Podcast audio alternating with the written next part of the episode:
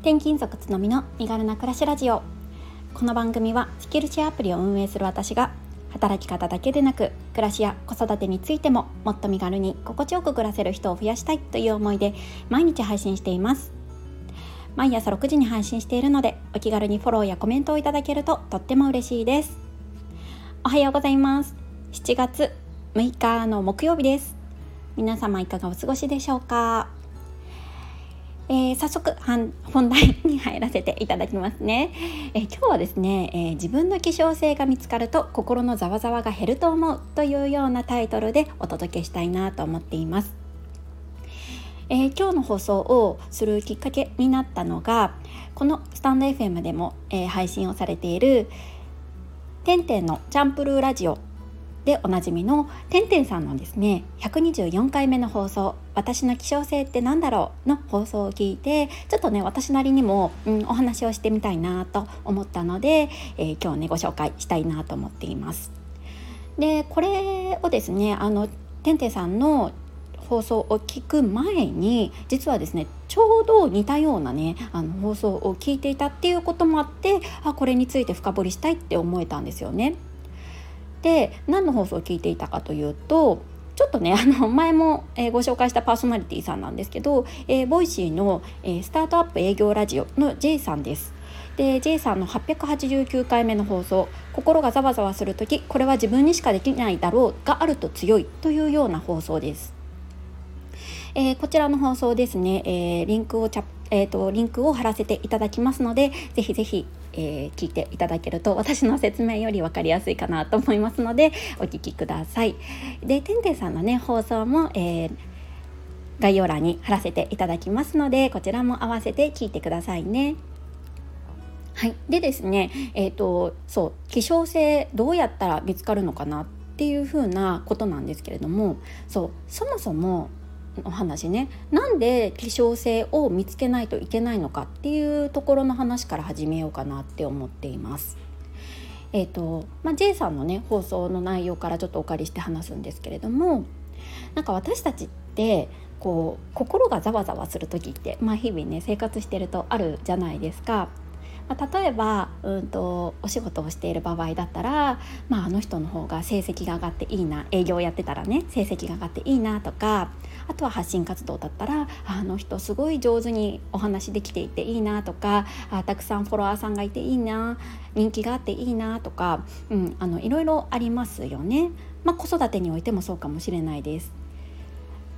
こうパッと見るとすごい上手に子育てしていてもう何でもねうまくいってそうに見えてるいいなみたいな、まあ、こんな感じでまあそのいいなという気持ち、まあ、つまり羨ましいなって思う気持ちって心のざわざわにつながるのかなって思うんですけれども、まあ、こういうのって生きてれば誰しもあるかなって思います。もちろんね私もたくさんあります。うんでこういう時に、うん、何がねお守りになるか助けになるかっていうといやでも私にはこれがあるっていうものがねあると強いんですよね。それがまさに今日お話しする希少性につながるかなって思うんですよね。いやあの人にもあの人にもあの人にも持ってない私はこれがあるんだっていう心の中のなんとなくのお守りがあると、うん、あのそういうざわざわした時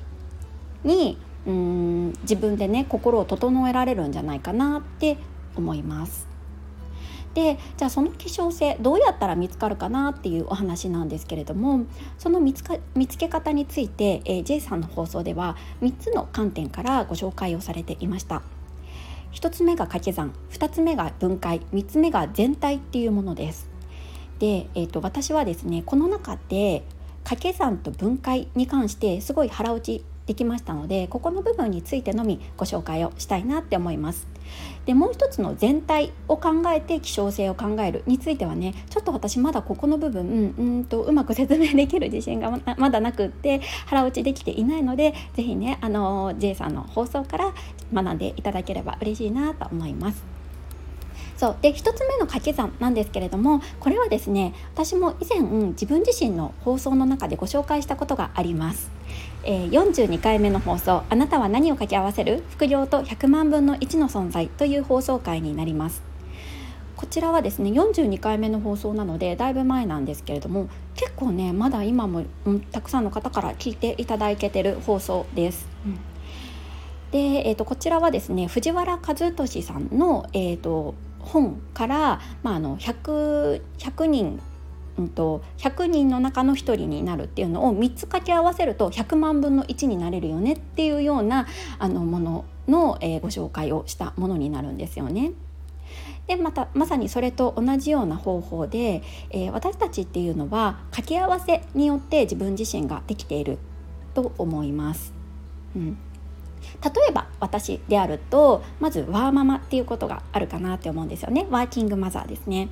でもワーキングマザーってもう世界を見渡しても日本を見渡してももうそこら中にたくさんいますよね、うん、だからまあこれって希少性にはならないんですけれどもこれを一つのタグとしてさまざまなタグタグを掛け合わせていく、うん、自分の特徴ですね。タグというのは特徴って捉えてもいいかもしれないんですけれども特徴を掛け合わせることによってたった一人の存在になることができるんじゃないかっていうものなんですね。すみませんちょっと外で救急車が鳴ってるんですけれどもこれはですね私の放送の中の救急車になりますのであのもし運転中の方はですねこれ大丈夫なので、えーと、すみませんこのまま続けさせていただきますね。はい、ですいませんちょっと止めました えと続けます。えーとそうそれでたった一人にならなくてももちろんいいんですよ。あの実際問題たった一人かどうかっていうのは、ね、調査することって難しいのできっと私だけだろうと自分自身が信じられること、うん、これが重要かなって思ってます。これがざわざわした時のいわゆるお守りになるって思うんですよね。例えば私であれば先ほども言ったようにワーママであってあと転勤族っていうこともありますね。これもたくさんいますよね。ワーママで転勤族なんてたくさんいる。まだまだダメですね。でそれに何を掛け合わせようかなって私は考えた時に例えば IT 企業でスタートアップの企業で、えー、アプリ運営をしている。ここまで来ると結構、うん、あの珍しくなってくるかなって思いますね。でさらに掛け合わせとして音声配信を毎日やっている。うん、でそれに掛け合わせをして結構ワンオペ育児気味こんな感じでですね1235つのタグを掛け合わせてみましたこういう感じで掛け合わせをやっていくとだいぶ希少性希少感が出てくるのではないかなって思うんですよね。ここに例えばもともと持ち合わせているうんと出身地とかうんそうですね趣味とかいろんなものを掛け合わせてもいいと思うんですけれども本当にこれはね100人の中の1人のもののタグでなくてもいいんですよね。このタグはたくさんの人が持っているっていうものをたくさん掛け合わせれば掛け合わせるほど、うんと、希少性っていうのは出てくると思うのでさっきも言ったようにワーママって言ってもたくさんいると思うんですけどそのたくさんの、うんと、持ち合わせているタグっていうのを掛け合わせをするっていうことが大切かなって思います。うん、この掛け算の方法すごいね簡単にできると思うので自分にはどんなことがあるかなっていうのをこう一度ね書き出してみてでそれを掛け合わせされてみるとすごいねあのお守りになるんじゃないかななんて思います。で私がねここでちょっとあのおすすめというか したいなもうやってる方も多いと思うんですけどしたいなって思うのがこの掛け合わせをしたタグをご自身のね例えば SNS とか何か発信活動されている場合はしっかりそれを記載するうん、私ってこんな人ですよっていうことを、うん、記載するとなんだろうねあのそのプロフィールの内容っていうのにも希少性が出てあちょっと面白い人だなって思ってもらえるんじゃないかななんて思いました。で次の方法が分解っていうものなんですよね。うん、これはどういうものかっていうとある特定の事柄に対して深掘りをしていくっていうようなものです。うん、ここの分野に対しては私結構あのなんだ詳しいよっていうものをがあるかどうかを探っていく方法になるんですよね。これってまあなかなか結構難しいかなって思うんですけど、まあ、例えばまあ営業をやっていてもう営業でね毎回まあ 5, 位5位以内に入ってますとかもう 10, 10本の指には入りますとかあとは、うん、ある特定の、うん、分野ですごい詳しい。例えばまあ海外の IT 事情にすごい詳しいとかあとはそうですね、まあ、昔ジュニアオリンピックで水泳1位になったのでもう水泳すごい得意ですみたいな、まあ、今まで極めたもの比較的人よりも極めたものは何かなって考える方法みたいなんですよね。これって掛け算より少し難しい作業になるかなとは思うんですけれども、うん、私だったらどうかなってちょっと考えてみたんですよね。私って、うん、そんな極めて今まで極めたものっていうのがあんまりないんですけれども、まあ、強いて言うならば、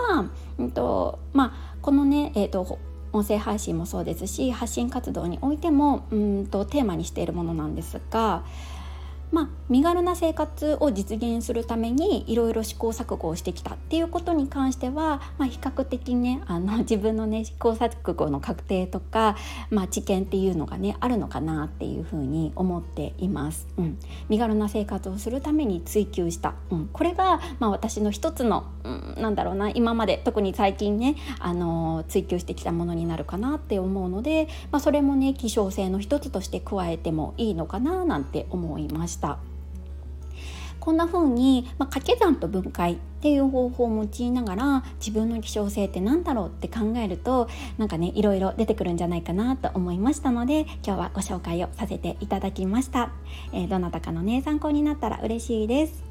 はい、えー、今日はねちょっとお時間の関係上ここまでにさせていただきたいなと思います、えー、コメント返しは次回以降にさせてください。ここまで聞いてくださった皆さんいつも本当にありがとうございます。いいねやコメント、えー、シェアなどとっても嬉しいです。はい、え今日も一日頑張って素敵な一日にしましょう。それではまた明日。